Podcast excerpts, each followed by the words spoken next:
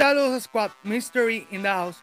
Y hoy vamos a estar haciendo la reseña de Super Mario Bros. Movie que estrenó ya en cines de Puerto Rico y alrededor del mundo entero. Así que es una producción de Illumination. Tal vez lo reconocerán por las películas de Minions, que es lo más como que popular de ellos hacia hasta el momento.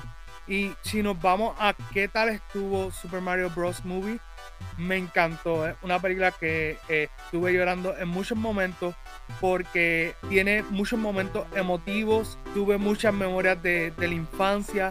Esta película está diseñada para mayormente para ese público que creció jugando los juegos de Nintendo.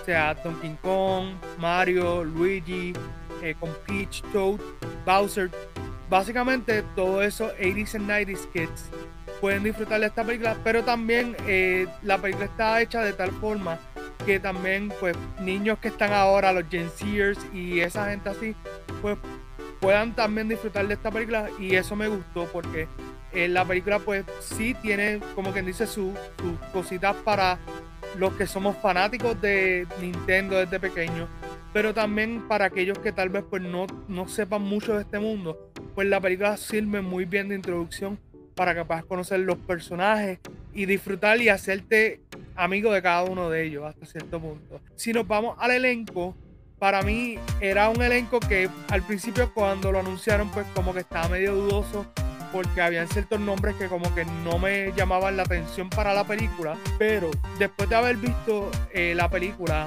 debo decir que el elenco lo hizo muy bien. De hecho, me llevé varias sorpresas.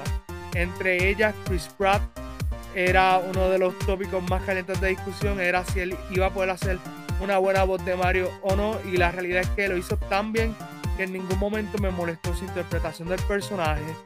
Eh, Charlie Day le quedó super on point hacer de Luigi. Anja Taylor Joy es la misma Peach. Keegan Michael Key que hace de Toad. Nunca me imaginé a Toad con esa voz, pero me pareció súper genial cómo cada uno de estos actores eh, le dio vida, o mejor dicho, le dio voz a cada uno de estos personajes. También para mí el MVP en esta película, y se los digo desde ahora, quien se robó el show fue Jack Black como Bowser. Desde que lo escuché en los trailers, me encantó escuchar esa voz que daba miedo, que era así como de villano. Realmente es un personaje muy, muy bueno en términos de, de lo mucho que va a poder disfrutar interpretación, a pesar de que es un personaje muy, muy malo. Pero realmente me gustó su interpretación de, de Bowser. Fue espectacular. También me gustó que usaron todo el range vocal de Jack Black para hacer este personaje, que eso también me pareció genial. También me cae por destacar un personaje que para mí era de los castings que yo dije, wow, eh, no lo veo, pero suena interesante. Y me refiero a Donkey Kong, que fue interpretado por nada más y nada menos que Seth Rogen. Y Seth Rogen se comió ese papel. O sea, desde que lo escuché en la sala por primera vez hablando, rápido hice el clic. Así que como tal, si me ven hablando mucho del elenco es porque realmente iba con unas expectativas bastante bajas en cuanto a cómo se iba a escuchar el elenco. Y de verdad que me llevé una grata sorpresa.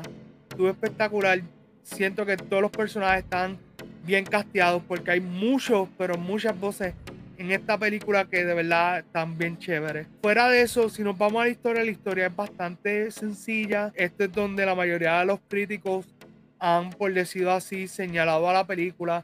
Eh, para mí la realidad es que como yo jugué los videojuegos y sé que esto es una introducción para un público que no necesariamente lo jugó, pues me parece súper bien, aunque yo como fanático podía haber exigido un poquito más.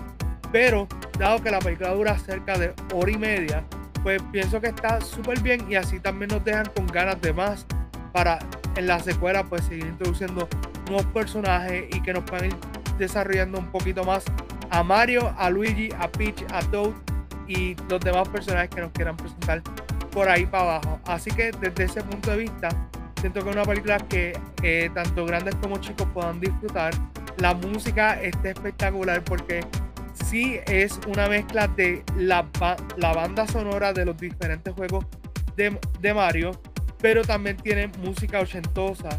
Y como fanático de la música de los 80, pues estaba súper emocionado viendo la escena y cómo se iba moviendo Y lo más que me gustó sobre todo de la película, si les soy sincero, más allá de la animación, aunque la animación está exquisita, la cuestión es que me gustó mucho cómo hicieron los montajes de ciertas escenas. O sea, y me explico, hay muchas escenas que son básicamente cómo se vería lo que tú jugabas en animación, o sea, animado en película. Y eso me pareció genial. En el trailer vimos por ahí Rainbow Road, que es una de las tablas más difíciles de Mario Kart. Y viendo esa escena en la película, estaba delirando de tan buena que fue la escena. Cabe destacar que la película tiene dos escenas durante los créditos. Tiene una mitad y una al final. La primera está graciosa. Y la segunda está a otro nivel. O sea, cuando digo a otro nivel es porque la reacción del público fue igual que cuando Captain America dijo Avengers Assemble en Avengers Endgame. Esta es la primera vez que yo veía el cine tan lleno para una tanda temprana desde Avengers Endgame. Y eso fue ya hace unos varios años atrás. Así que me encantó poder ver gente tanto desde nene chiquito hasta adultos, los papás con los nenes disfrutando. Realmente una película que tiene, como quien dice, de todo un poco para, es, una buena elección para la familia ver estas semanas. Para mí, Mario es un 8 de 10.